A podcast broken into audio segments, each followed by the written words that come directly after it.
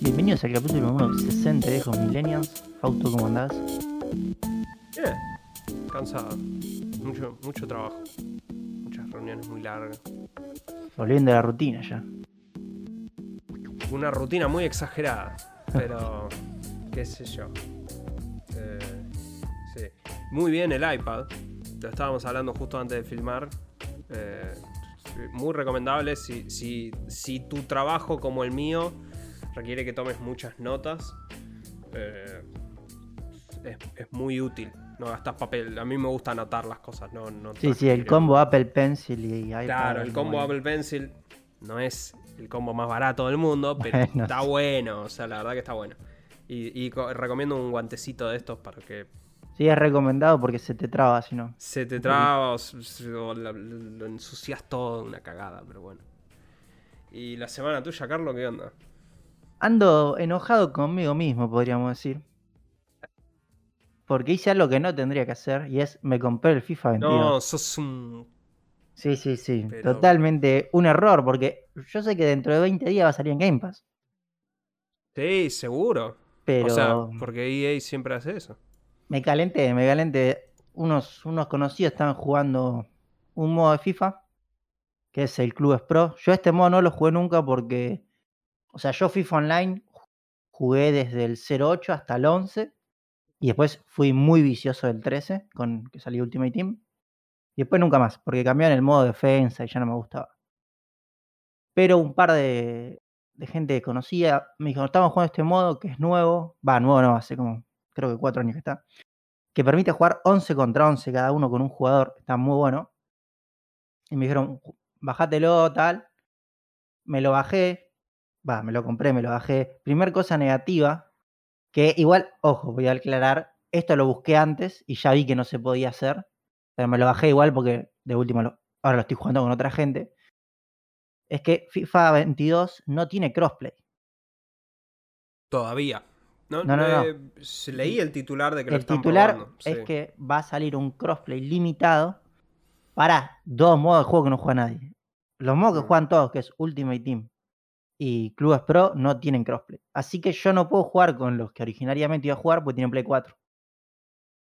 Bueno, Así que igual ya pará, creo que nunca ibas a tener crossplay porque me jamás. puedo no- estar equivocando, pero no son Next otras Gen no- eh, Claro, Next Gen es otra, es otro otra juego. versión. Así que no pude jugar con ellos, estoy jugando con otra gente ahora que tiene Xbox porque solo puedo jugar con gente de Xbox. Ya no pediste que te devuelvan la guita. No, no, porque yo, yo cuando me lo compré sabía esto. ¿no? Me lo compré porque tenía ganas de jugarlo igual. Pero bueno, estoy bastante enojado, o sea, porque. No solo por el tema del crossplay, sino porque dentro de 20 días va a salir en Game Pass. Pero bueno, no estaba caro, estaba 2 lucas, creo. Más los impuestos. Pero. Nada, igual es FIFA, no sé, voy a terminar jugando 300 horas seguramente. Y más si me meto en Ultimate Team. Pero este modo que yo nunca había jugado, que es Clubes Pro, está muy bueno. Porque me tocó una vez donde realmente éramos 22 personas y no sé por qué, éramos todos de por acá, por así decirlo, de Argentina, Brasil, que teníamos buena conexión. Y anda muy bien. O sea, y te sentís en un partido de fútbol, la verdad. Eso lo tengo que reconocer. Igual el FIFA mucho no, me- no me viene gustando hasta ahora. A mí me gustan los más viejos. Cuando el, o sea, para la gente que juega FIFA, creo que fue en el 16 o por ahí, cuando cambió el modo de defensa, para mí lo arruinaron. Pero bueno, estoy jugando FIFA, así que perderé mucho tiempo con esto, seguramente. Después estuve viendo una serie documental de Netflix Mm, que se llama Accidente Nuclear, que cubre eh, el accidente de Three Mile Island, que fue una planta nuclear en eh, Estados sí, Unidos el de la en el planta. 79. Sí. Eh, está bastante bueno. Yo no sabía algo de este accidente, yo conocía el accidente, pero no sabía que dos semanas antes se estrenó una película llamada El Síndrome de China, que la película actuada por James Fonda, que creo que es muy conocida la actriz, Jane Fonda, sí, sí. que cuenta justamente una historia muy parecida de una planta nuclear que en un momento entra, o sea, tiene un problema de sobrecalentamiento y empiezan a emitir desechos al exterior. O sea, exactamente lo que pasó. Lo cuenta en una película de 12 días antes y lo que te muestra el documental es primero cómo eh, la empresa dueña de la mm, central nuclear empezó mintiéndole a la gente y al gobierno de Estados Unidos como no había pasado nada los primeros días. Después, bueno, todo, todo el quilombo, lo que pasó, cómo la gente se empezó a ir del lugar y cómo en ese momento tuvo que empezar a actuar, tipo, hasta el presidente de los Estados Unidos tuvo que ir, cómo empezaron a cubrir las noticias, algo que era muy nuevo, porque era una época donde Estados Unidos apostaba mucho a las centrales nucleares y si tenía un accidente, iba, había muchos negocios que iban a perder. Está muy buena la. Chernobyl, el Es ¿no? sí. Sí. Siete años, si no me equivoco. Está muy buena la serie, la verdad. Son cuatro capítulos, además yo voy por el tercero. El primero cubre lo que es el accidente y después los otros, bueno, van cubriendo los días posteriores, en donde se ve que la gente se empieza a ir y tienen bastantes, cuatro o cinco personas que estuvieron en ese momento, que tipo le van haciendo entrevistas. Y los últimos dos capítulos hablan sobre el tema de la limpieza del reactor. Yo no lo llegué a ver todavía, pero dicen que están bastante buenos porque también hablan de que les recortaron el presupuesto y medio que, no sé, hay un juicio porque un chabón se murió de cáncer porque no le dan las protecciones que debían. Así que está, está bastante buena la serie, la verdad la, la recomiendo. Y después estuve probando dos juegos. En primer lugar probé Outer Wilds, Sí. juego recomendado por Fausto. Me pasó algo malo, entre comillas, que es que yo fui con una expectativa que el juego no iba a cumplir. Yo fui con expectativa de, vos me hablaste, no, sí, volás tu nave espacial en un sistema solar. Yo fui diciendo, este es el simulador. Ah, pero, pero nunca dije Bueno, que era un No es simulador. claramente, no era el simulador, porque, a ver, está, yo creo que es un juego que para gente que no está metida en- o que no le gustan las cosas aeroespaciales, ¿sí? Es muy bueno. Yo creo que es un juego muy bueno, es muy, muy intuitiva la forma de volar, está bastante bueno. Para gente que le gusta más, no sé, a mí me copa ver todos los lanzamientos, es como, y está bastante, ciertas mecánicas están bastante flojas. Por ejemplo, no sé, el tema de la gravedad, hay veces que no está muy bien diseñado. Los planetas no tienen, ninguno tiene atmósfera, tipo. Después, o la velocidad a la que aterrizás es como, la nave nunca se rompe. Tipo, Sí se rompe. pero eh, para, para romperla le rompe. tenés que. Yo- tenés yo- que darle yo como un la animal. reventé muchas veces, así que. Pero, tipo, Vos y yo jugamos de otra forma. Te tenés que darle como un animal para romperla. Y bueno, yo la rompí unas cuantas veces, Carlos. Pero lo que sí me, me chocó un poco el juego, porque lo que hice en el juego más que nada fue explorar por los distintos planetas, ir con la nave. El tema es cómo cuentan la historia. Viste que tenés que ir como a un sector y ver como las pistas. Sí. Medio que se me hizo un poco complicado. O sea, no me dio ganas de seguir la historia.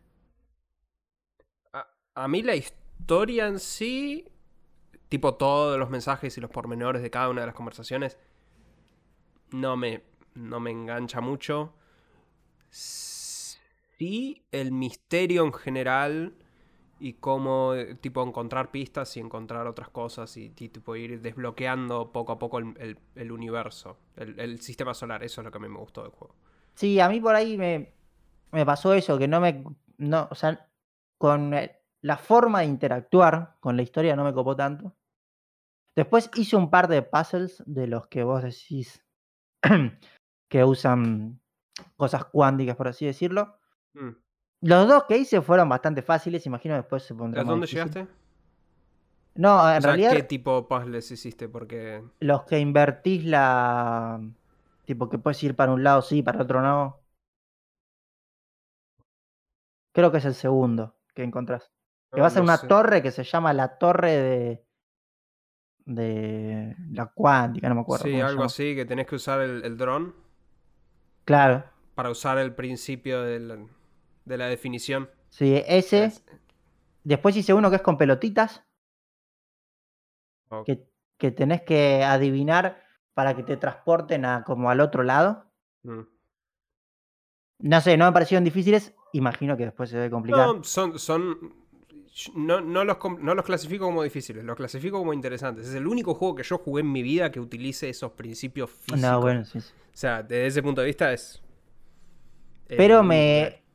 Lo que tiene es eso, que no lo jugué mucho más, de haber jugado unas tres horas. Más que nada porque me chocó el, esperaba que fuera un poco más complejo el tema de la navegación de la nave.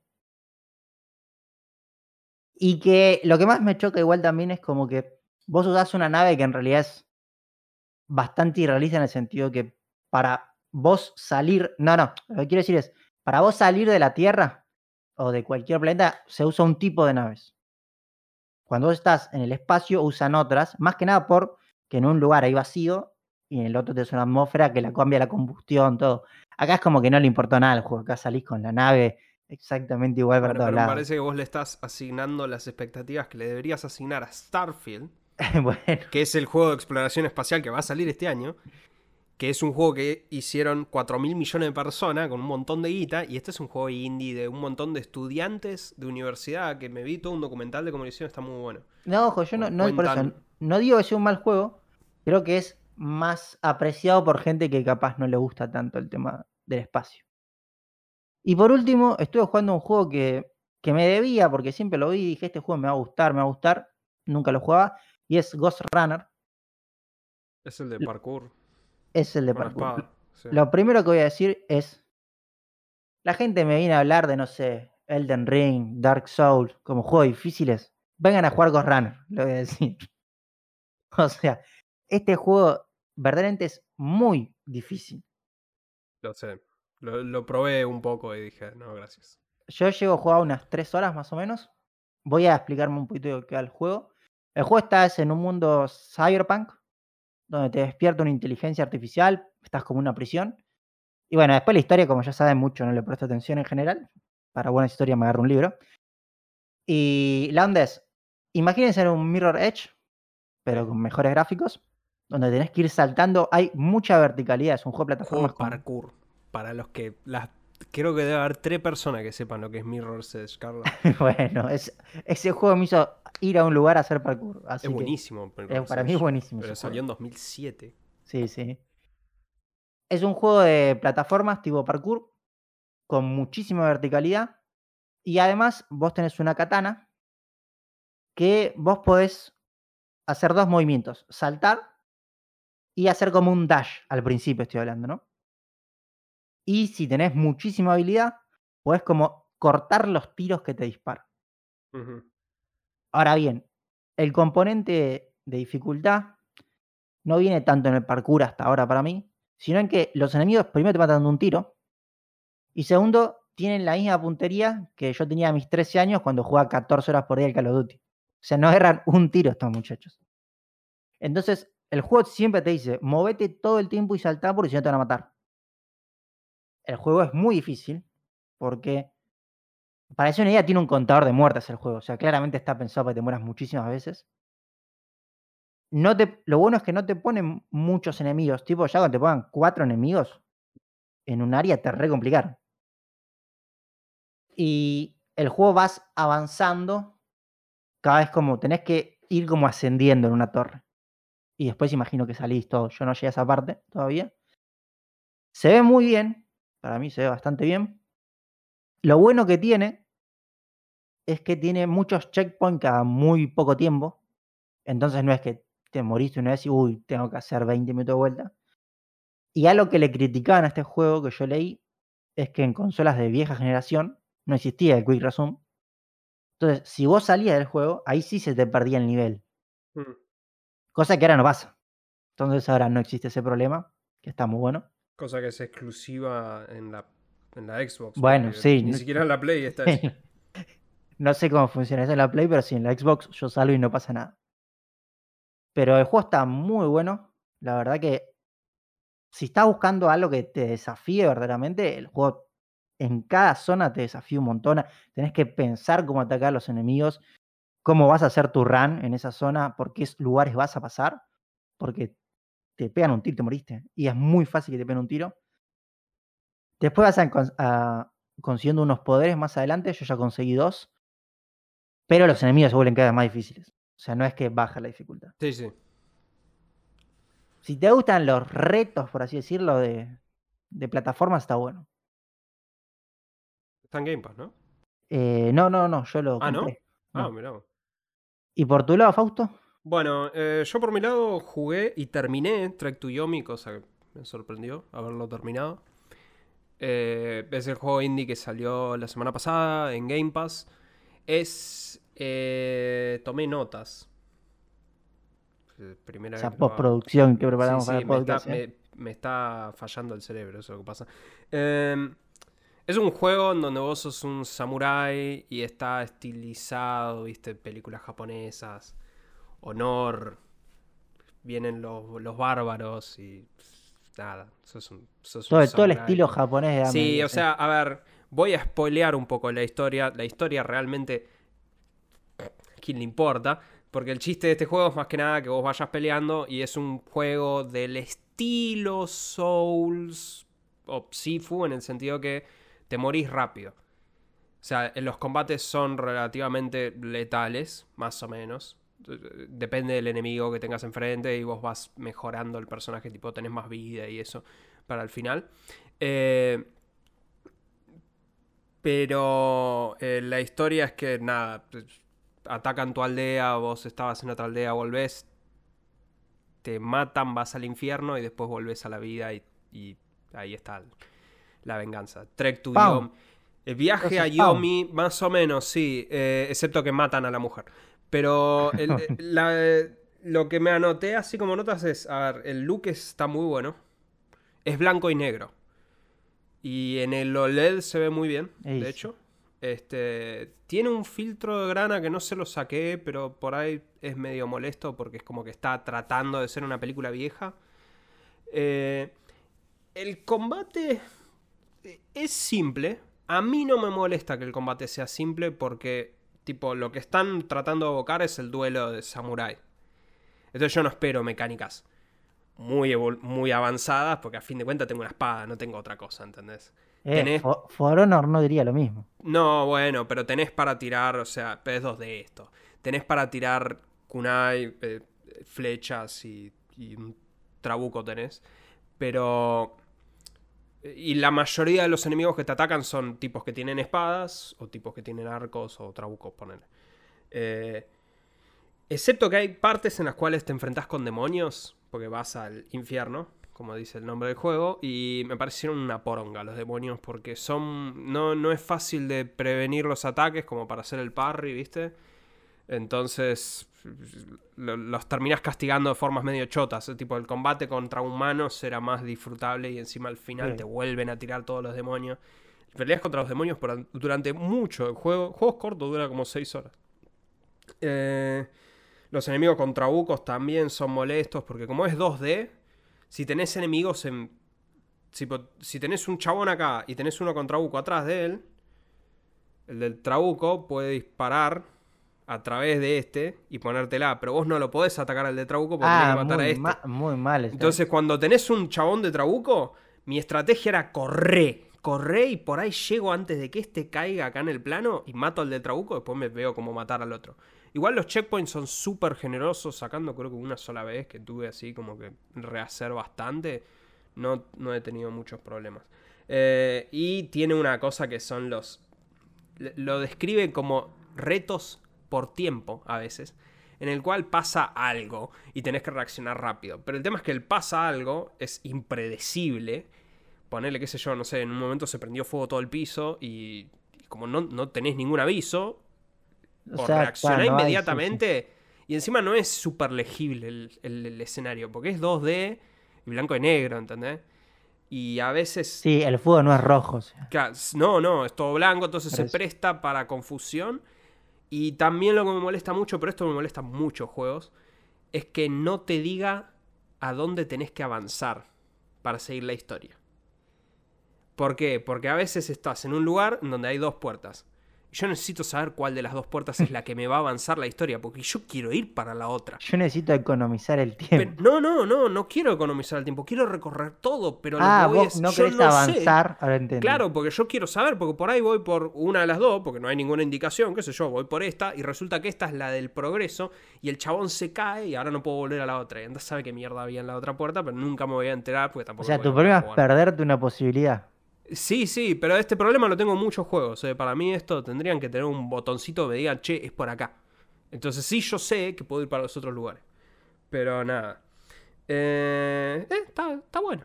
Eso, es recomendable por el precio de Game Pass. Se ve bien, por lo menos.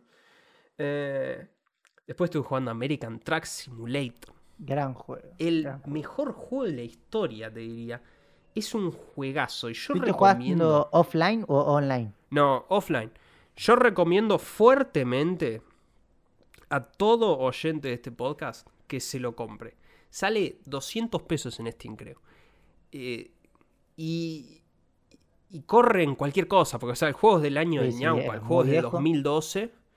Y además tiene una, una comunidad hermosa para mí.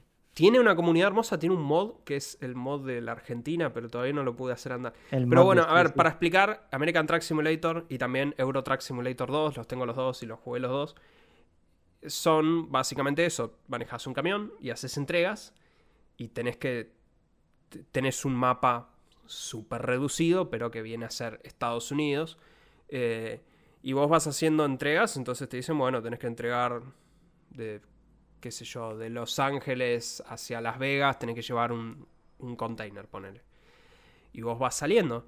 Y es un juego que es muy zen. O sea, es un juego como que digo, no voy a pensar en nada. Me voy a sentar cómodo con el joystick y voy y está lloviendo y estoy con el parabrisas de noche, voy tranquilo ahí en la ruta, velocidad crucero y, y es muy relajante incluso. Sí, a mí me gusta mucho sobre este tema ver la gente que se llama los copics de camión Mal. para jugar y tienen 850 botones para todo, es increíble.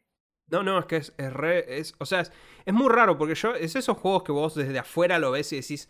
eh, no entiendo por qué carajo la gente juega esto. Porque a fin de cuentas lo único que estás haciendo es manejar. O sea, ojo, tenés que evitar el tráfico. A veces tenés desvíos. Tampoco es que va a ser muy complejo, ¿no? Pero tenés que manejar nomás. Eh, pero. Está muy bueno. Y lo jugué online. Con ese, uno de los oyentes ocasionales de este podcast. Jugamos online eh, al American. Y estuvimos dando. Estuvimos haciendo, no sé, creo que tres horas. Tres horas más o menos de, de rutas por ahí. Y pudimos sincronizar Spotify, el de él y el mío. Pusimos una playlist que alguien había hecho que era American. Tracker Music. Que tipo la foto de la playlist es un chabón frente a un camión con un chalequito de jean y una gorra que es, es la imagen que yo tengo de un camionero era ese es chabón. rojo de los Simpsons. Claro, y tenés Willie Nelson y todo ese tipo de música. Y dije, ah, ya está. Acá e- estoy en la mía. Y estuvimos toda la noche dándole con eso. Te digo, la verdad que es de los mejores juegos que hay. Punto. Eh, no puedo dejar de recomendarlo. Y de nuevo, sale 200 pesos. Si preferís Europa, tenés Euro Truck Simulator 2. eh, también sale 200 pesos, así que qué sé yo. Eh, y lo otro que estuve jugando antes de llegar acá, que sería la primera noticia de los videojuegos ya, pasando casi a noticias, es eh, Duke Nukem Forever. Lo voy a anotar como noticia, si es que me acuerdo que es noticia. Pero Duke Nukem Forever, eso es así. Yo, yo lo estaba hablando con vos antes que llegues y vos me dijiste, yo ya jugué Duke Nukem Forever. Claro. Bueno, lo que yo te quiero iluminar y iluminar un poco a los oyentes es súper brevemente por qué es relevante Duke Nukem Forever. En realidad, Duke Nukem 3D, que es el juego que salió en 96, También lo jugué. ese es muy relevante. Ese era un muy buen juego en la época. El, el Build Engine, que es el motor que usaron para ese juego. Dentro de las cosas Era que un fue. juego igual que tenía ciertas mecánicas que hoy estarían prohibidas. No, no, no. El el contenido es re polémico, el humor es muy polémico, pero si pensás, o sea, es re picante, es re zarpado. Pero si pensás en las mecánicas, fue uno de los primeros juegos que te dejaba mirar para arriba, en un shooter, y tenía verticalidad, y el motor te permitía interactuar con el ambiente. Sí, tipo, podías tocar todas las cosas, eh, las máquinas, las máquinas y todo eso. eh, Y esto es pre-Half-Life 1, pre todo. Y fue medio un antes y un después, Duke Nukem 3D. Entonces, después de Duke Nukem 3D, anunciaron, el año siguiente anunciaron Duke Nukem Forever, que era la secuela. O sea, en 1997 anunciaron la secuela. ¿sí? Eh, los años son relevantes.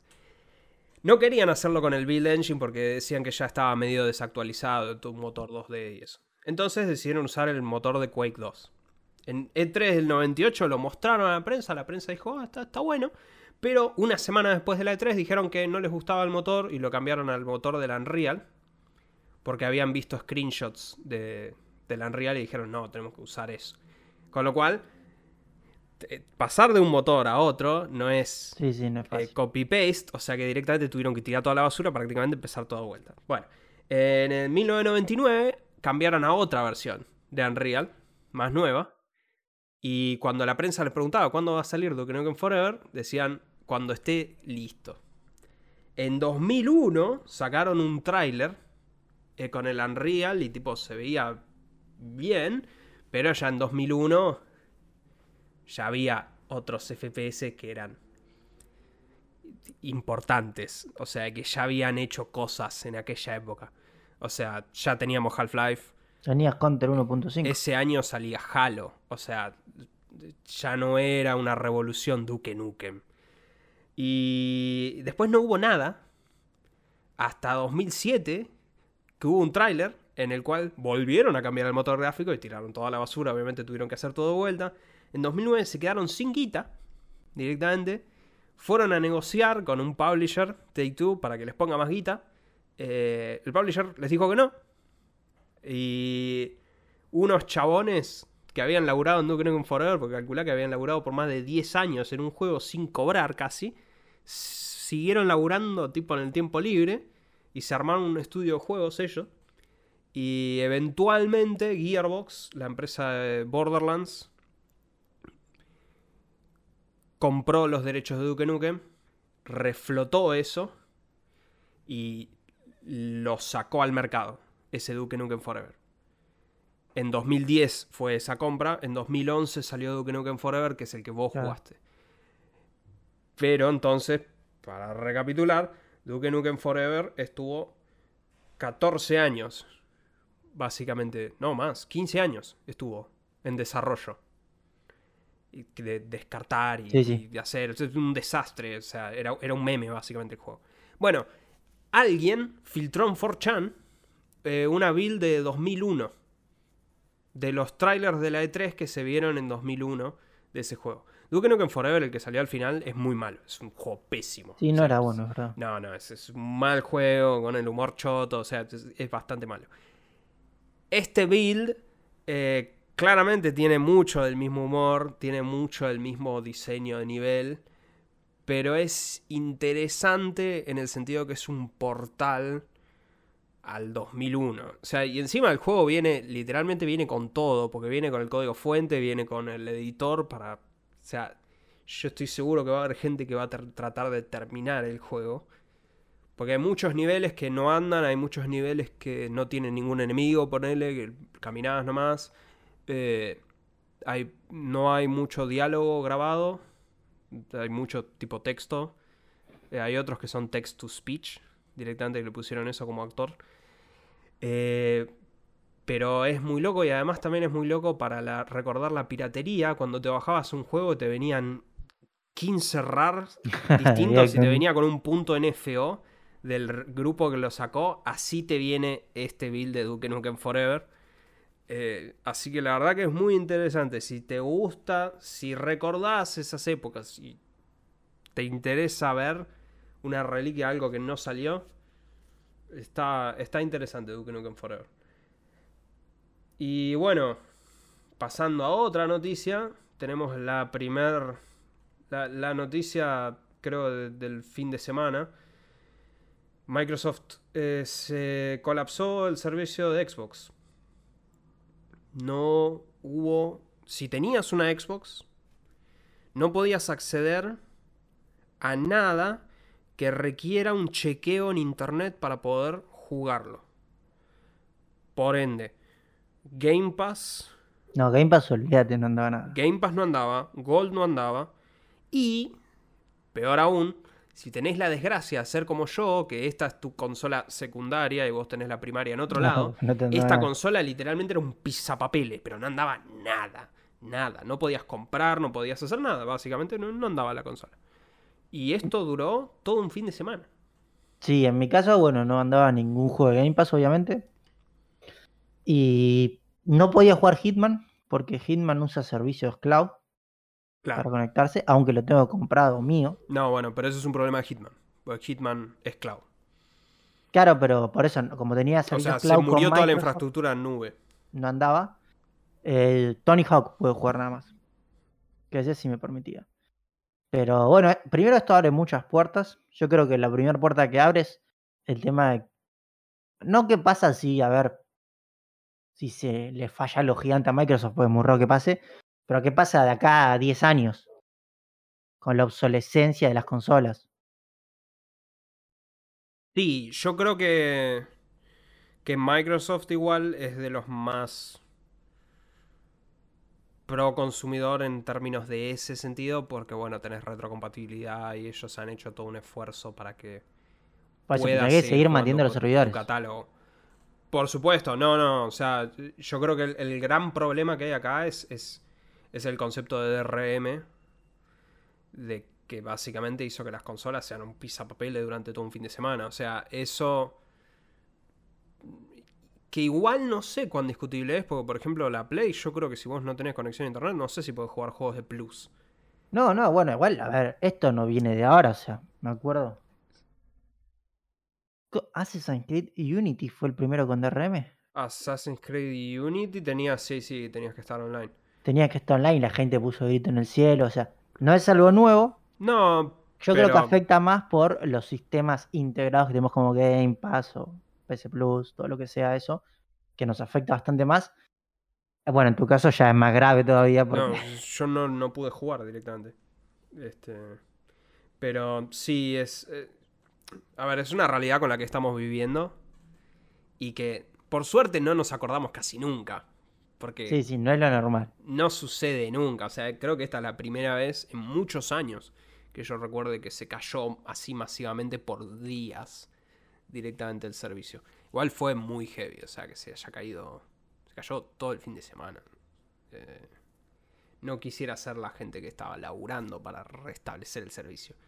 Y que tuitearon, tipo, ¿ya volvió el servicio? No, no volvió, perdón. Eh, qué sé yo.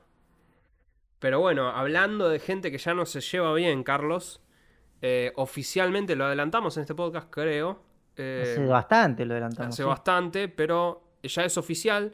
EA anunció que no va a renovar la licencia con FIFA y que a partir del año que viene los juegos se van a llamar EA, EA Sports. Sports Football Club, Club, club, sí. o FC. Eh, ese juego, de hecho, ya anunciaron, sale en junio del 23, si mal no recuerdo. Julio el 23, sí. Claro, julio del 23. Eh, a ver, un par de... El, el detalle por ahí relevante es que aparentemente FIFA quería muchísima más plata. Llegué a escuchar que querían un billón de dólares. Y no cada- sé cuánta plata moverá por mes. No, no, juego, al, año, al año levantan creo que 2 billones de dólares. Y creo que querían esto cada 4 años, poner. Y entonces EA dijo, sacando la Copa Mundial, ¿qué me aportás? Nada. Eh, Sí, o sea, primero, en mi primer comentario es un tweet que me hizo sentir viejo, que, que ya ni los Win Eleven se llaman Win Eleven y ni los FIFA se van a llamar FIFA, que pega en la nostalgia. Pero, a ver, ¿qué sucede acá? Desde ya hace varios años cambió la forma en que se negocian los contratos de derechos de imagen.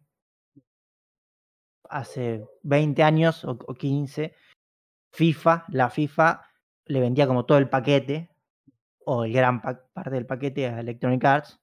Hoy por hoy hay como muchas asociaciones intermedias, o los mismos, algunos clubes negocian directamente. Creo que hasta hay jugadores que negocian medio directamente, caso Maradona, que lo tuvieron que sacar. Y eso hace que para las empresas de videojuegos sea como más fácil salirse del mundo FIFA, por así decirlo. Sí, claramente pierden la Copa del Mundo. No sé si, bueno, si pierden la Euro, no sé si pierden. Eh, estoy seguro que Copa América no, porque eso es con Mebol. que no está tan pegada a FIFA como si está pegada. Sí, que en cuanto venga el- la valijita van a decir, sí, Vienen al Chiquitapia. poné, por favor. Pero hay que ver. A ver, FIFA tiene una ventaja de jugabilidad con respecto a lo que sacó Konami, que es un desastre. Sí. Sí.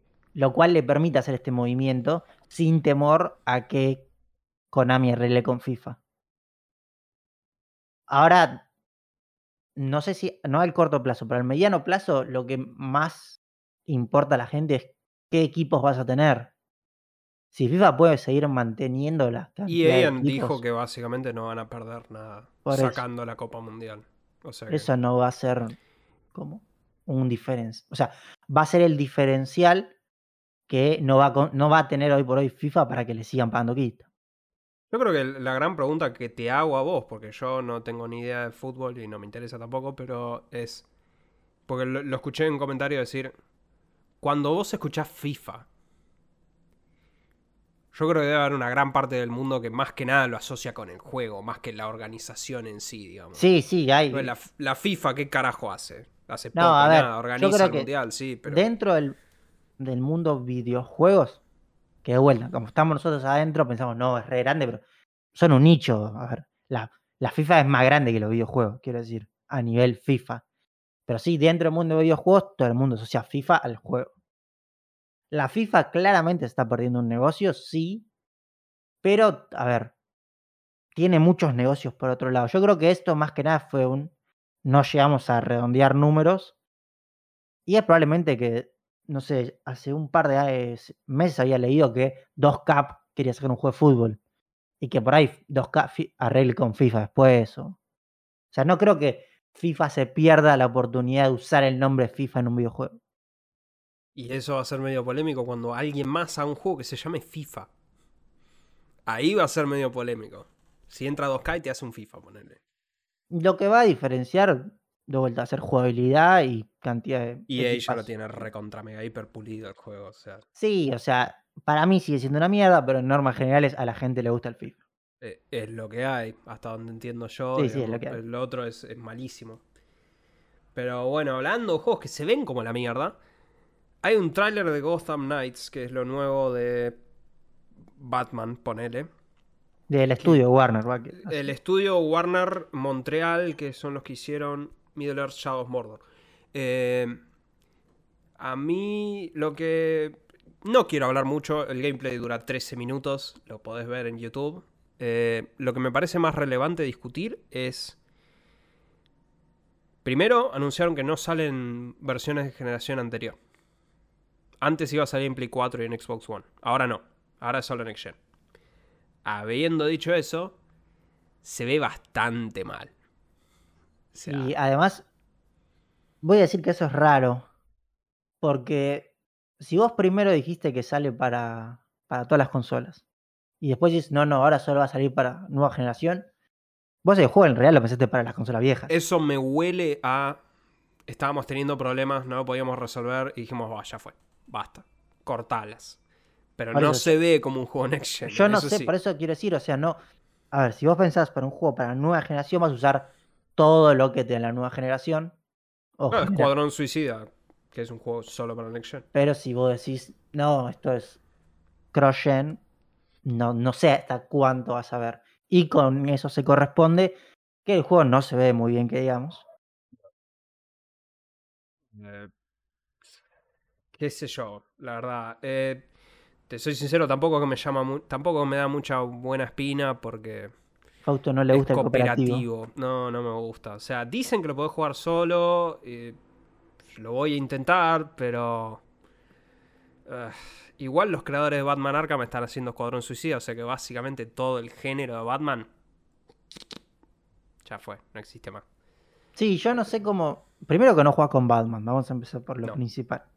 Juegas con la familia. Y. A ver, lo que yo creo es que. Fuera de las comparaciones contra los antiguos Batman. Este juego lo que. O sea, yo en. Fausto me dijo, mirá el gameplay porque yo no lo había visto. Lo pongo, adelanto un poco. Y lo primero que veo son un montón de estadísticas. Digo, no, esto no es necesario. Sí. O sea, no, no, no, no. le metan elementos RPG a un juego que. No solo que eso, ver. sino que lo que yo eh, vi, me puedo estar equivocando, pero lo que se ve no parece tener el combate de Arkham. Gran de, combate. de que era básicamente contraataque y ataque, o sea, sino que parece tener un combate más estándar. Que por ahí no está mal, pero no sé. Polémico. Pero bueno, pasamos a cine series. Fausto se ha mandado una recortada generosa. Sí, sí, mandé una recortada generosa porque me parece que estamos yendo de tiempo. Eh, a ver, casi que, la verdad que casi que ni quiero hablar mucho de estas series porque las sigo viendo. Nuevamente, gente, vean Barry.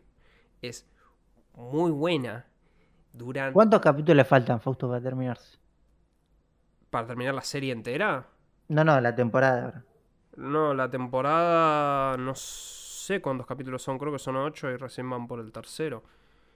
Ah, Pero igual tenés dos temporadas para ver. Bueno, está bien, pero. O sea, fuertemente recomiendo que vean Barry. Sí, todas las semanas van a ser yo diciendo, che, Barry es excelente, mírenlo. Eh, pero posta que es excelente. Y bueno, Better Call Saul. ¿Qué crees que te diga? También está muy bueno. Igual, ¿No hubo otra aparición de los sargentos, Fausto? No, pero nos estamos acercando a un punto que para mí es contencioso, que es que quieren, lo van a cortar, Saúl. La última temporada. La parte de la mitad.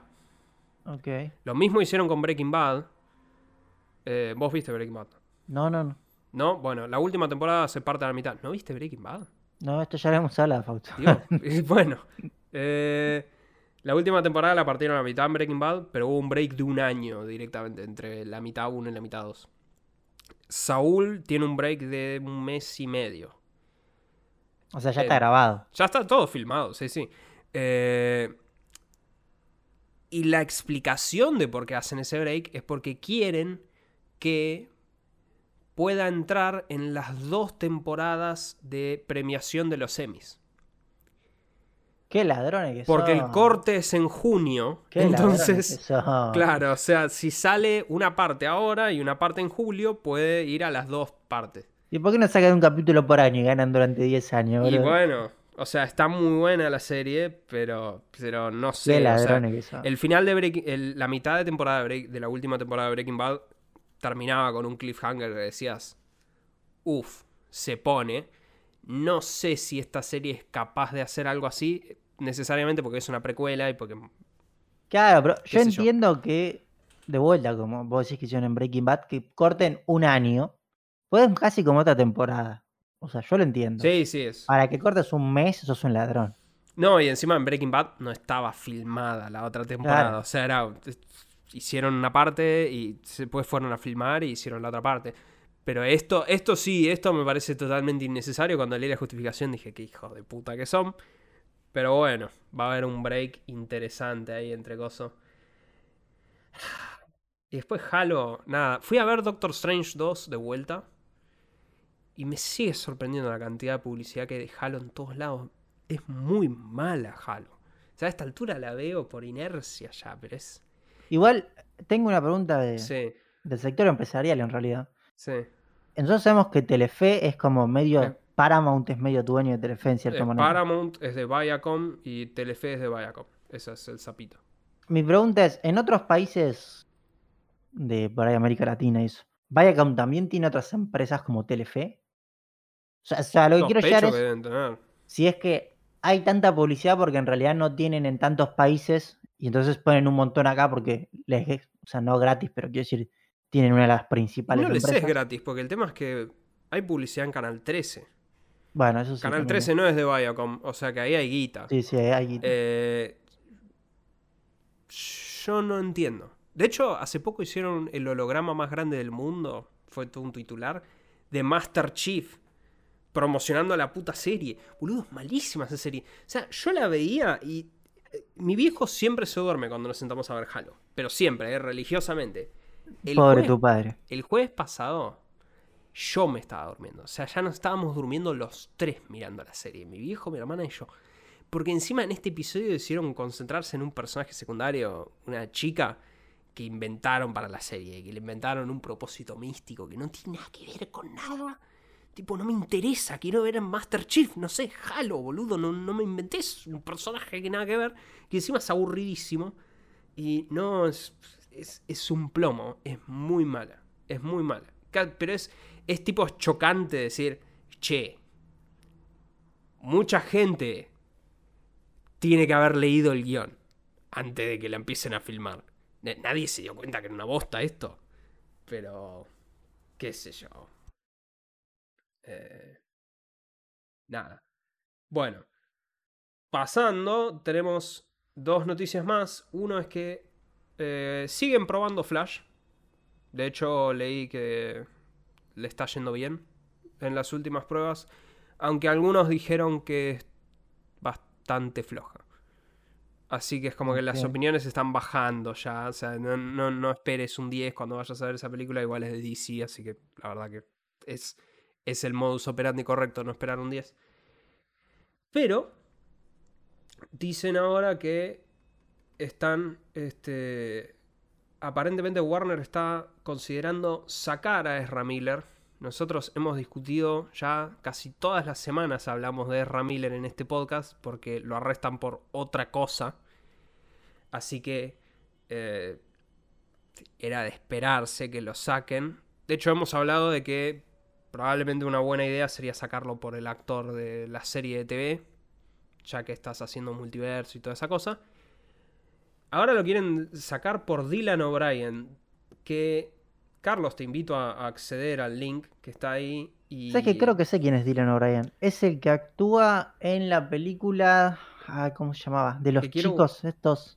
Eh, ¿Divergent? Sí, no, eh, no, no, no. Maze Runner. Es de Maze Runner. Maze Runner, sí. Lo relevante de Dylan O'Brien es que él casi fue Spider-Man. Era un buen personaje. Él estaba, en, el, estaba en la lista corta y perdió contra Tom Holland. Eh, pero lo más relevante es que físicamente es parecido. Tipo de cara son muy parecidos. Lo suficiente como para decir. Eh, es, este. Y ya está. Sí, sí, no no me parece un un mal actor. Hasta tiene una película antigua. No, no me voy a acordar ahora. Bueno, tiene una película de las antiguas que es tipo un, un romance adolescente. O sea, mira el nivel que estamos cayendo, Fausto. Pero que está bastante bien actuada, que sabes que no me acuerdo cómo se llama. Eh, The First Time. Ahí está. Esa es la película que estoy diciendo. Eh, que está bastante buena. Yo lo que voy a decir es en Iron Man, una de las sagas más famosas del mundo mundial, el mejor amigo de Iron Man le cambiaron el actor entre Iron Man 1 y Iron Man 2. Y es un actor totalmente distinto, Don Cheadle, el que hace hoy en día de War Machine. No tiene nada que ver con Terrence Howard. Y literalmente en la película aparece, le dice, sí, soy yo. No lo, lo, dicen así textualmente. Qué cambiado que está, Claro, y es, totalmente distinto el chabón. Eh, así que si Marvel pudo hacer eso, DC tranquilamente puede hacer eso. Y yo les recomiendo que lo hagan y que se saquen este muerto encima porque eh, todas las semanas estamos discutiendo a este muchacho. Y es muy polémico el asunto. Y después, como tenemos por última noticia, hablamos también antes en el podcast de que Netflix estaba intentando o había dicho a sus eh, accionistas que ibas hacer un, un, un, nivel, un tier de suscripción que tenga publicidad, como para que sea más barato, eh, y que lo iban a implementar de acá a dos años. Bueno, ahora se arrepintieron, lo van a sacar este año, anunciaron, y dijeron textualmente que el adelantamiento va a traer consecuencias yo, eh, ya discutimos acá que básicamente económicamente no le vemos mucho sentido a este tier. Sí, más que nada en el país, sobre todo. Salvo que, que eso es lo más probable, este tier se venga con un aumento. Puede ser. Que es muy probable que te tiren todos los otros para arriba y decir, ah, no, bueno, si querés está este, que es más barato que lo que pagabas antes. Pero te están cagando. Sí, pero sería mucho, sería como muy contra los usuarios que sería un quilombo ya. Netflix está. ya lo hemos hablado. plena caída. Está, en, tipo, está bastante mal. y yo no sé si están tomando las mejores decisiones, como haber gastado esa millonada que se gastaron en Stranger Things, que nuevamente... Eh, es, seguro- es su caballito de batalla. Sí, pero yo no sé si mucha más gente se te va a suscribir, porque los fans de Stranger Things No, ya pasa que- tienen Netflix. A ver, igual, si hay algo que es real, vos puedes hacer todo lo que quieras. Pero hay una inercia de suscripciones que vos no puedes que ser que ah, sea más rápida por una cantidad de población que accede a internet y que está interesada en estos contenidos. Entonces vos no puedes crecer más Sí, hay un techo de mercado y que ya no puedes superar. No sé, a menos que. No sé cómo. Sinceramente, acá desconozco cómo está Netflix en el mercado chino e indio. Pero eso es, creo que lo único en que China puedo no sé si están directamente. Claro, pero- él creo que es lo único puedo decir que, que te cambie la vara. Pero. Muy difícil también entrar en esos No, y encima ahora con la fuerte competencia de empresas que tienen mucha más espalda, como Disney o Amazon. Disney en particular, porque los está recabiendo con toda esta serie de mierda. Pero. qué sé yo. Bueno, con esto, pasamos a la tecnología, Carlos. Sí, traigo un par de noticias rápidas. La primera es una que yo sé que le va a gustar a Fausto. Por eso es que la traigo. Sí. Y es que Instagram estaría co- comenzando a probar la integración de NFTs en su plataforma. Los NFTs podrían compartirse a través de publicaciones, historias y hasta por mensajes directos.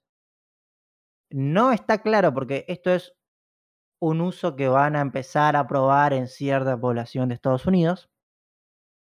No está claro si solamente vas a poder enviar los NFT o vas a poder comprarlos a través de Instagram. Yo imagino que va- van a ir hacia que los puedas comprar y vender porque lo que interesa es la ¿Por qué van plata. a tener que integrar una billetera? Y no sé si no hay algo ya integrado en otros países de billetera. A Instagram. Sí, sí. Por eso. Te- Pero billetera blockchain, digamos, es ese tipo No, de no, billetera, no, ellos no. Ellos no van a hacer billetera blockchain. Van a cobrarte y le van a mandar la plata al tipo. Y por algún método falopa te van a mandar NFT. O sea que es un NFT que no pagás con blockchain, que lo Para mí la idea es esa. O sea que que sos, lo- un- sos doblemente estúpido. No, o sea, a ver, lo que Estás comprando es... un PNG ahí, de verdad. Claro, estás comprando un eso, o sea, estás, a ver, estás comprando un NFT que va a estar registrado, pero lo que haría Instagram, de vuelta, esto es lo que haría, no estamos, después puede cambiar, es hacerte más fácil que vos, sin tener criptomonedas, puedas comprar un NFT.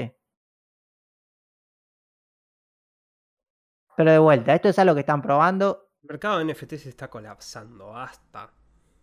A ver, gente, ya está. en algún que- momento esto le van a encontrar una vuelta. Yo la creo gente- que no. A ver, estas empresas que son inmensamente ricas y tienen una cantidad enorme de trabajadores todo el día pensando mucho más que nosotros, algo le ven para que esté todo el mundo intentando entrar, entrar, entrar. Yo creo que nadie que encontró la manera. guita. Para mí, para mí el NFT.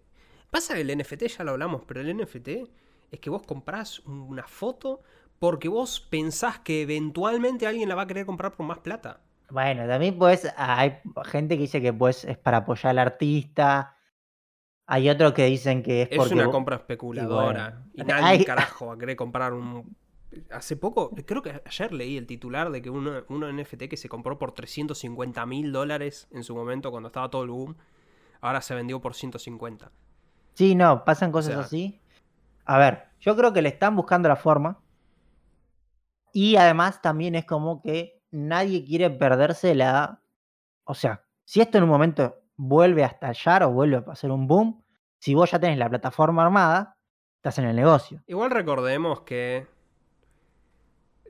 cuando vos decís las grandes empresas, recapitulemos quién está en esto. Porque Google, Amazon y Microsoft, que te diría deben ser las tres más grandes de, este tipo de software,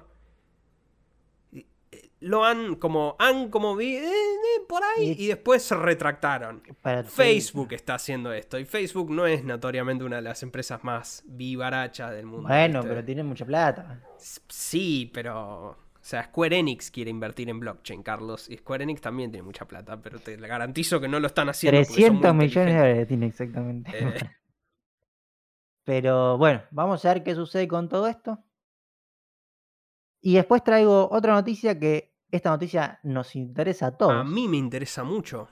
Porque tengo que comprar otro par. No sabía que tenía fecha ya de anuncio esto. Voy a tener y que es parar. que los nuevos Sony WH-1000X-M5 Muy bien, Sony, con los nombres, por favor. es re fácil de decirlo. No, igual, ojo, yo ya valoro este nombre porque ya me acostumbré a que se llaman así y cambian el último número. Entonces ya sé cómo se Nah, va a pero es una bosta. El otro es el- el- ¿Qué querés? AirPods Pro, ya está. Es tipo Samsung Galaxy Buds. Tipo, son Para mí, para mí el tema acá fue que alguien dijo, bueno, hay que poner el nombre, un estudio de marketing, empezaron a pensar. Y vino un ingeniero y dijo, mira, acá nosotros lo llamamos WH1000 y vas a poner WH1000. Pero Sony, Sony es notoriamente malo para todo. Tipo, los Xperia también. O sea, to- todos tienen nombres raros. nombres de ingeniero. O sea, tipo, nadie Sí, hizo sí, un puto estudio mercado. Es así. Pero bueno, lo importante de todo esto es que Sony dio a conocer su presentación, que va a ser el 12 de mayo, o sea, el día que se está publicando este podcast, ustedes van a estar... ¿Me estás jodiendo? ¿Posta? no, en serio. Eh, no tenemos horario de Argentina, pero calculo que serían las 3 de la tarde, si haciendo cuentas de cambio de horario. Eh, en sí no dijeron, vamos a presentar los WH1000XM5, pero pusieron una imagen que son los auriculares, o sea, no, no da que sea otra opción. En esta imagen que presentaron se ven un poco cambiados, eh, una vincha más fina, eh, cambian las patas un poco. A ver, todos los auriculares que saca Sony en este rango de precios son muy buenos. Yo tengo los XM3, Fausto tiene los XM4. 13. A las vendría 13, ahí, ahí está el horario justo de Fausto. Dicen que van a, según filtraciones, van a integrar un doble procesador para el control de cancelación de sonido. 40 horas de reproducción con la cancelación activa de ruido.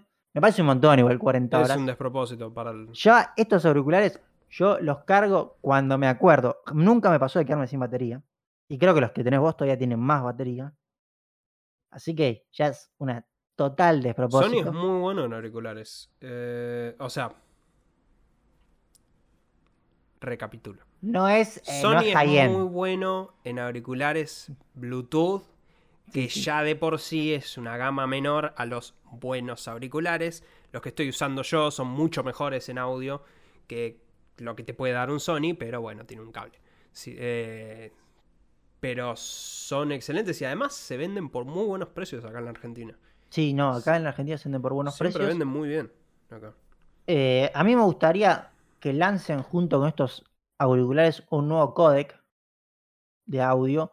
Lo veo difícil, porque ya tienen el DAC, pero algo que, no sé, a 1500 de bitrate, 2000, podés subir con los nuevos Bluetooth que hay. Difícil. Pero, no, bueno, según lo que, lo último dato que tengo es, se esperaría que el precio internacional sea de 400 dólares, o sea, 50 más que los que valen los XM4. Pero no sé, hay que ver cómo llega el cambio acá, porque Ah, igual son. Sí, no, no es directo el cambio acá. Sony acá hace lo que quiere, pero de nuevo son baratos acá en Sony. Ojo. Pero bueno, mira, no sabía que era mañana. Buenísimo.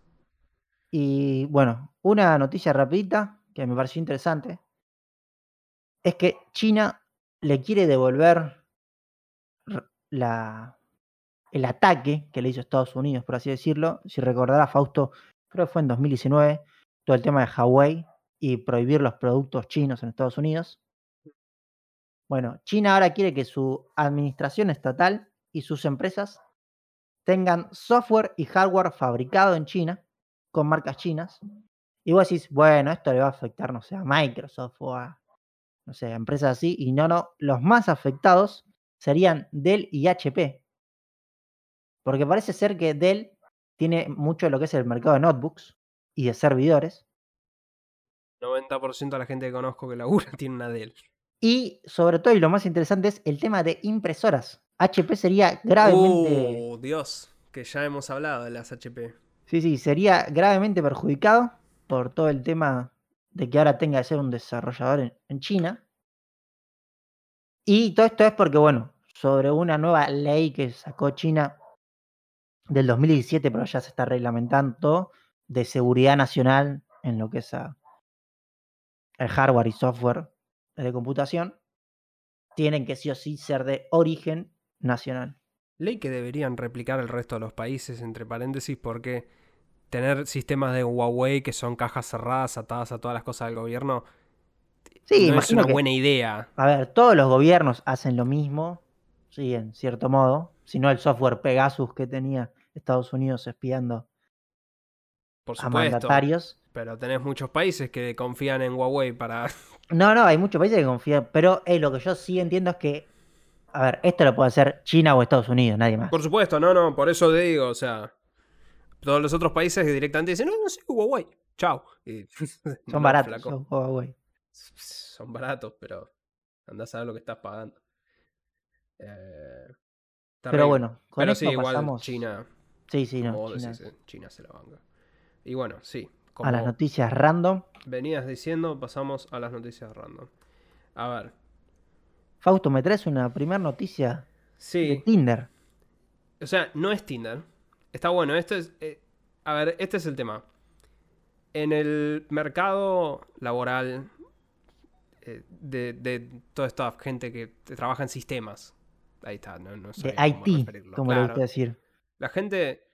No, no, para el IT. Yo el IT lo tengo como el chabón que hace soporte técnico. No, para, la gente que Ese es otro laburo y es mucho peor. para la gente que está fuera de, de todo de- esto, sí, que- que dice contexto. IT. IT, no sí. dicen IT. Sí, es como decir. A veces me pasa, de- tipo, cuando fui al hotel, me decían, eh, ¿qué trabajo? ¿Cuál es tu trabajo? Y tipo, si yo le digo, no, yo soy un technical architect, qué sé yo, programador, ya está. ¿Para qué me voy a molestar? Eh, pero bueno, en todo este mercado, especialmente en la parte de sistemas, de programación y todo eso, lo que está pasando es que la gente se está yendo a la mierda. Eh, mucho acá en este país, de hecho yo lo estoy viendo, mucha gente que conozco que se está yendo a la mierda de las empresas en las que laburan, porque reciben ofertas por más guita afuera. Pero lo que pasa en el resto del mundo, donde por ahí tenemos una moneda un poco más estable y no tenés ese problema que tenemos acá, es que muchas empresas están volviendo a la presencialidad. Y la gente renuncia porque, porque no. Entonces se están yendo a empresas que permitan el work from home y las empresas están medio desesperadas y empiezan a tirarle beneficios para que la gente no se vaya. Entonces acá tenemos una eh, empresa en la India que se le ocurrió una idea novedosa de, una, de un, un beneficio para empleados que es hicieron un Tinder Ok. interno para empleados. Qué quilombo. en donde vos podés machear con empleados eh, de la empresa, básicamente. Y dice acá, si el match termina en matrimonio, les Te aumentan pagan. el sueldo a los dos. Buenísimo, boludo. Eh, Igual puede llegar a muchos quilombos eso. Eh, Hay- sí, hay la verdad, yo no- que yo no sé cómo Recursos Humanos aprobó eso, pero... donde se caga no se come, hay un dicho muy famoso. Suscribo a ese dicho, pero... eh, Pero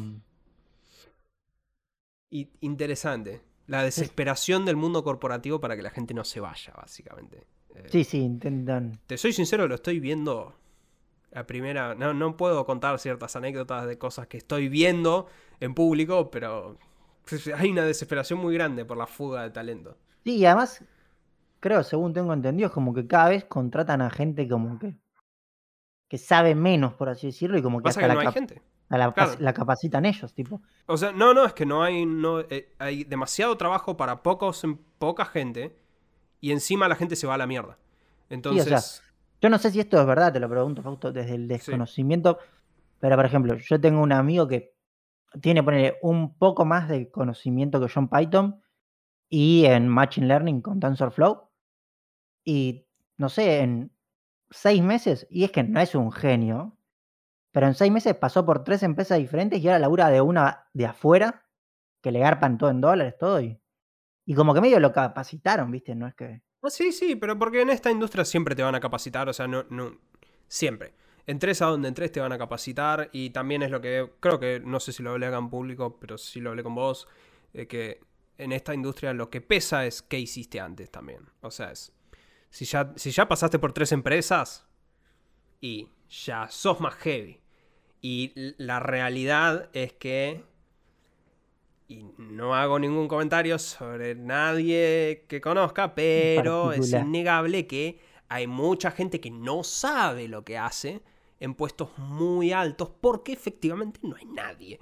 Entonces, hoy en día venís y decís, no, yo más o menos sé, estás contratado. Quédate tranquilo. Eh, pero... Hay que aprovechar entonces. Hay que aprovechar, sí, hay que aprovechar.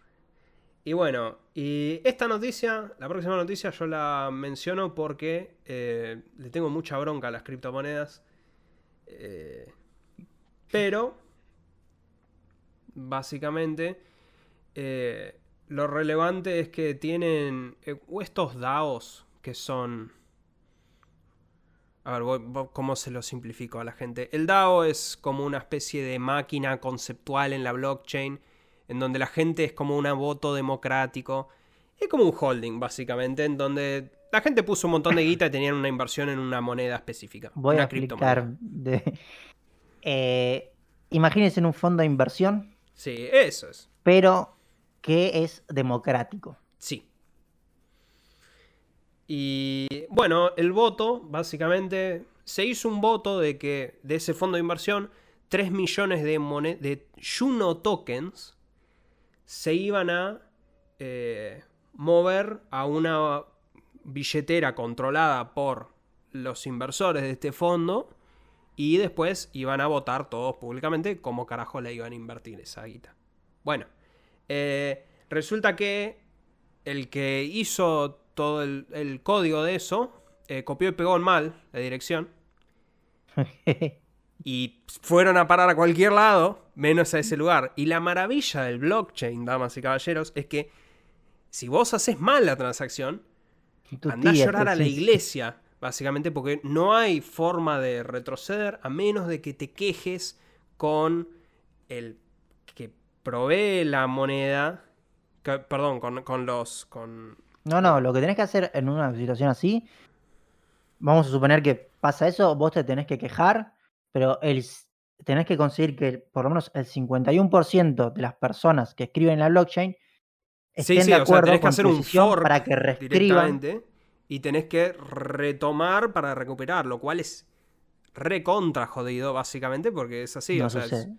no sucede, no sucede porque la gente que recibió la guita claramente va a querer que su versión de la, de la cosa sea la legítima. Entonces, sos un estúpido. Pero bueno, esto es lo que quería mostrar nomás de que toda esta pavada de la blockchain no son. No, todo el tema de las DAO y eso es complicado. Por ejemplo, no sé, hace un par de meses, una noticia que iba a traer el podcast, pero no traje. Un tipo se robó un montón de plata porque descubrió que. A ver, una cosa que se puede hacer muy loca es que puede sacar préstamos muy, muy, muy grandes por muy corto tiempo. Y el tipo descubrió que una criptomoneda que está empezando a tener popularidad sacó un préstamo gigantesco, estoy hablando tipo, no sé, 2 billones de dólares, pero en criptomonedas, se compró como el 51% de un DAO de estos, hizo reescribir la blockchain para mandarse guita a él. Con esa guita que ganó, devolvió el préstamo y el tipo se terminó ganando como, no sé, 70 millones de dólares en 10 minutos. Está perfecto. o sea, pueden pasar cosas como esas. Es un desastre todo esto. Así que nada. Bueno, ahora vamos, bajamos más a, nuestro territorio. Y Carlos, vos trajiste dos noticias que bueno, creo que hemos visto todos. Yo la primera no la había visto hasta que vos me la pasaste igual. Pero Viviana Canosa tiene un programa muy inflamatorio, ponele, de alguna forma amistosa, le podemos decir. Sí, un programa que es conocido ya por comerse fake news. Sí, sí, sí, pero es, el programa en donde todos los días tenés el rant de Viviana Canosa acerca de algo. Eh, en mi, mi, familia ve a Viviana Canosa bastante. Eh, creo que porque les da risa, o al menos mi viejo y mi mamá les da risa. Mi mamá, creo que no, pero, pero bueno, no sé. Eh, Bueno, resulta que Viviana Canosa se comió una fake news. Carlos, ¿nos podés contar? Sí, Viviana Canosa en su estos rant que dice Fausto, se come una fake news publicada directamente, lo ponen en pantalla, Sí. de la cuenta que dice Disney Latinoamérica, el nombre de usuario es MY Disney Latino. Si Mm. vos ves que un nombre de usuario es MY Disney Latino sin verificar, vos ya sabés que no es Disney. Claro, justamente Disney no va a tener verificado. Donde empieza con el hashtag Disney Plus, anuncia que desde finales del 2022 el 50% de los futuros personajes de sus nuevas producciones serán de la comunidad LGBTQ. A lo cual Viviana Canosa se indigna completamente por esto, se, se saca y empieza a decir que esto, bueno, va contra la familia y de la todo, familia, sí, sí. las cosas que ella defiende. Lo interesante de esto es que nunca salió a rectificar nada. Nunca dijo, bueno, che, nos equivocamos, hubo una fake news.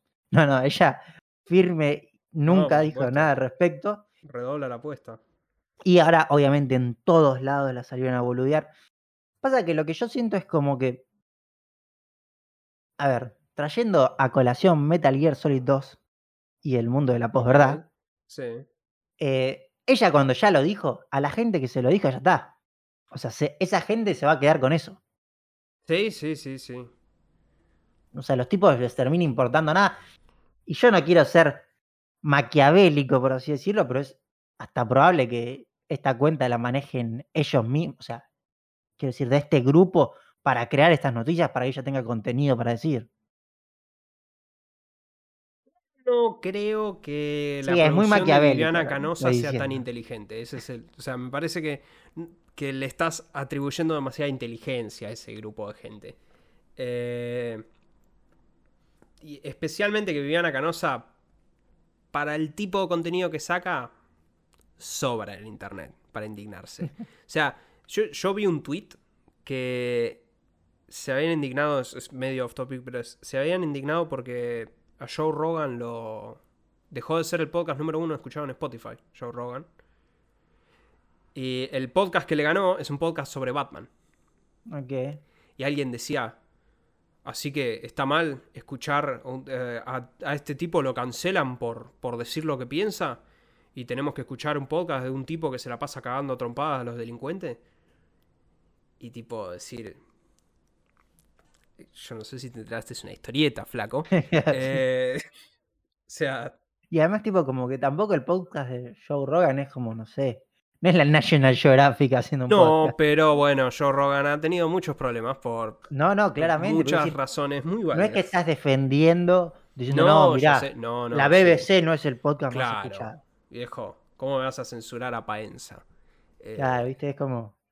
Pero bueno, desde acá le, le decimos a Viviana que por lo menos verifique el nombre de usuario antes de, de usar una noticia. Sí, sí, que se fije en la tilde, básicamente. Eh, pero bueno, y hablando de su- eh, peleas en la televisión o griteríos en la televisión, porque a Viviana le gusta gritar. Bueno, tenemos la pelea de Albert, de, perdón, Alberto. De Majul con. Majul con No Alfredo. Ese es el tema, ese. Empieza con A, perdón. Alfredo Casero. Eh, sí, bueno, el clip está por todos lados dando vueltas. O Sí, hay, hay- yo creo, Fausto, que yo sé que vos te vas a enojar porque este- siempre decís que el podcast tiene que ser corto, pero esto da para hablar, Fausto. Hay varias aristas acá que tienen que ser tocadas. yo, yo yo quiero- apuré todo el resto, o sea que medianamente estamos en tiempo. Yo quiero empezar por una, que Sí. es, es una chiquita, que es, nosotros vemos el, el clip y durante la mayoría del clip tenemos a Alfredo Casero a la izquierda, Majul en el medio y un supuesto panelista Majul, no sé quién es, yo no veo este programa, a la izquierda, perdón, a la derecha, que está todo el tiempo así agarrándose la barbilla, con una cara de piedra increíble. Sí, parece una foto a veces. sí, sí, el tipo... Eh, no sabe ni dónde ponerse el chabón, pero bueno. Yo creo que, primero que la gente de Polka tiene que contratar a este tipo porque ma- mandó una actuación increíble. Como el tipo, además, hay momentos en que mete como una risita clave, ¿viste? Tipo, no, es, es increíble. Yo creo que se lleva un premio a la actuación este tipo. Sí, sí, de sí, no sabe dónde ponerse el chabón, básicamente. Después, eh, bueno, yo creo que todo el mundo ya vio lo de Casero, no, es- no hace falta explicar lo que sucedió. Primero me parece que, o sea, fuera de el personaje y todo lo de Casero, yo creo que Majul como que se lo boludeó de más, por así decirlo. Lo boludeó de más. También yo vi un poco más del programa y, y es un hecho que suele suceder en muchos programas. Pero que la mayoría, cuando él estaba hablando, tipo los periodistas estaban todos mirando el celular. Sí, sí. Que no hacen eso porque se fijan el rating y tipo, o sea, tipo, ponele que tienen razones para mirar el celular, pero igual, tipo, no da hacer eso cuando tenés un invitado, ponele. Eh, o sea que más o menos por ahí está. Eh, se puso violento el asunto. ¿A cuánto estuvo esto, Fausto, para vos de ser un nuevo Samid Viale? Un nuevo Samid y yo quiero creer que Casero... No puedo atribuirle nada a Casero, la verdad, porque estaba medio loco últimamente, pero quiero creer que es lo suficientemente vivo como para saber que si le encajaba una trompada a Majul, iba a terminar muy mal. Eh, A mí, eh, lo, lo primero que voy a decir, en el momento, porque Casero, Casero igual se nota mucho que es un tipo que sabe hacer como, bueno, es un tipo que trabajó haciendo monólogos, todo, sabe cómo hablar sí, Y- sí. y cómo ponerse, porque cuando hace que se saca el micrófono y habla acá, está muy bien hecho para, para la imagen, por así decirlo.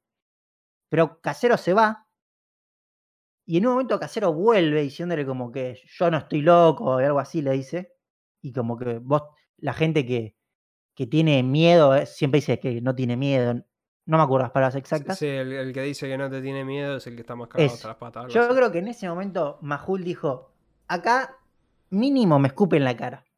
Y, o me pega una trompada. Yo creo que en ese momento se cagó Majul. Sí, igual si se comía una trompada iba a volverse el segundo momento más memeado de la televisión argentina después Sí, de sí. Majul, o sea que, perdón, de- después de Viale. Así que no- le hubiera venido mal a Majul. Pasa que acá Casero no tenía a un portero como tuvo Samir. No, no, claro, no. O sea, no, no- no creo sabemos, que alguien ahí. le vaya a pegar a Casero. Ah, no sé, buena pregunta. Pero, este, nada. No, y yo, dos cositas más que quiero Sí. traer. Primero, me encanta cómo golpea la mesa. Esa parte me parece muy buena. Y voy a traer algo que esto es literalmente robado de, de un programa de radio escucho yo. Pero yo sé que yo tengo muchos buzos de el estilo polar. Sé que son muy cómodos y abrigados. Pero qué mal que quedan los buzos polar. No hay que usar un buzo polar en cámara. Yo creo, no se puede usar un, un buzo polar en cámara. ¿Pero qué tiene? Y Yo que veo. son buzos, son buzos que quedan muy mal. De- como mínimo te quedan de viejo, como mínimo. Y está hablando alguien que tiene como cuatro camperas de polar. Bueno, pero es un hombre grande, casero. Sí, yo pero yo no. lo veo. Yo lo veo bien en mi Es totalmente- retorcido sentido de la moda. Es totalmente fuera de todo. Vos ves un tipo así y decís, este tipo le importa su, su vestimenta cero directamente. Ah, sí. Su aspecto, porque eh, no puedes usar un buzo polar para mí. Y mire que yo en mi casa vivo con buzos polar, pero no, vos, si estás al aire no puedes tener un buzo polar. No te digo que el tipo vaya de camisa y pantalón, pero una camperita normal, buzo polar es terrible. Yo lo banco, pero salvedad de que, como verán los que vean el video, siempre uso la misma ropa, literalmente. Mi familia eh, dice que soy un NPC de un videojuego que tiene solo un outfit, digamos. Eh, pero bueno, qué sé yo. Pero bueno, estuvimos casi por presenciar un nuevo Samir Viale. Sí, Igual, obviamente, si alguien no lo vio, lo súper recomiendo que lo vean, porque por lo menos se van a reír un rato. No me gusta que eso sí. Viale, Bueno, sí, eso. más Palabras mayores. Lo que sí me, me gusta esto es que en un momento, como parece que se termina la pelea, eh, Majul se quiere hacer el canchero, que es algo que yo odio, de- esto es de todos los periodistas, y es que siempre los periodistas tienen la última palabra, porque es su programa, el invitado se va, Sí, y eso lo odio. Y acá, Casero, ni lento ni perezoso, agarró y le empezó a gritar desde fuera de cámara. Sí, sí, sí, sí. No, Para eso, no eso está tener- bien. Eh, Y, Majul- ah, una anécdota que me acordé Sí. que te iba a decir. Eh, Alfredo Casero, en una época, no sé si sigue siendo, tenía un velero Ok. en el puerto de San Isidro. Muy cerca donde mis viejos tienen el barco. Mm, Así que yo lo vi varias veces. Lo he visto arriba del barco de Casero. Para que te des una idea, el barco Alfredo Casero, en general los veleros son blancos. El Mm. 90% de los veleros son blancos. El barco de Alfredo Casero estaba todo pintado. Tenía como dibujos medios exóticos, medios, ¿viste esos dibujos griegos de mujeres y que están como apoyadas en columnas? sí. Tenía un estilo así dibujado que vos decías, solo Alfredo Casero puede tener un barco así. Mirá lo que hizo Pisa conmigo, básicamente. sí, sí. Qué grande. Qué grande casero. Pero bueno. Pasamos, Carlos, a Sí, las pa- recomendaciones. Pasamos a las recomendaciones. Eh, no sé si me voy a repetir en esta recomendación. Capaz ya la hice hace mucho. Tengo Pero- duda. Pero. Pero además, lo que voy a decir es, voy a recomendar el último video que hizo. Así que es, es- técnicamente es nueva la recomendación porque es sobre un video que hizo. Y es el canal de Low Spec Gamer. Que, a ver, en un momento el tipo hacía como con compus de bajos recursos correr videojuegos. Y ahora medio que está más yéndose hacia el lado de la historia de la computación. Ah, sí. Yo lo conocía de, de la época que vos decís. Claro, ah, no, ahora se fue hacia la historia de la computación y en su canal Low Spec Gamer en español hizo un video sobre eh, los chips Z80, que fueron como, por así decirlo, los padres de los microchips. Y es un video de unos 20 minutos, muy bueno, además tiene unas muy buenas animaciones, la verdad que un trabajo de animación bastante bueno la- detrás. Y muy, muy lindos datos. Si te gusta, a ver, tiene que haber una mezcla en que te guste la computación, te gusta un poquito la electrónica. Es una mezcla un poco especial. Pero si te gusta eso, es súper recomendado el video. No, está bueno, me lo voy a agendar. A mí me gusta todo eso. Ahí me suscribí. Y por tu lado, Fausto, Eh, por mi lado voy a recomendar, eh, bueno, aparte de lo de Duke Nukem, recomiendo un canal que sé que tengo que haber recomendado ya históricamente, que es The Gaming Historian, valga la redundancia. El chabón es un historiador, tipo real, que se recibió y se... no es el de las armas. No, no, este se dedica a hacer videos acerca de la historia de los videojuegos. Pero él es un historiador recibido, con lo cual las investigaciones que él hace y eso es como que le da más un carácter de una investigación un poco más seria, digamos. Eh, y sacó eh, el tipo los videos, claro, o sea, no, saca videos cada dos por tres porque, bueno, sus videos tienen mucho, mucho laburo. Eh, pero el último video que sacó lo sacó hace cinco meses, acá estaba viendo. Sacó un documental de una hora y veinte acerca de la creación de Super Mario World. Gran juego, lo gané. Gran juego. Entonces te detalla todo. De los comienzos, de cómo se tuvieron que afrontar la idea de crear un coso.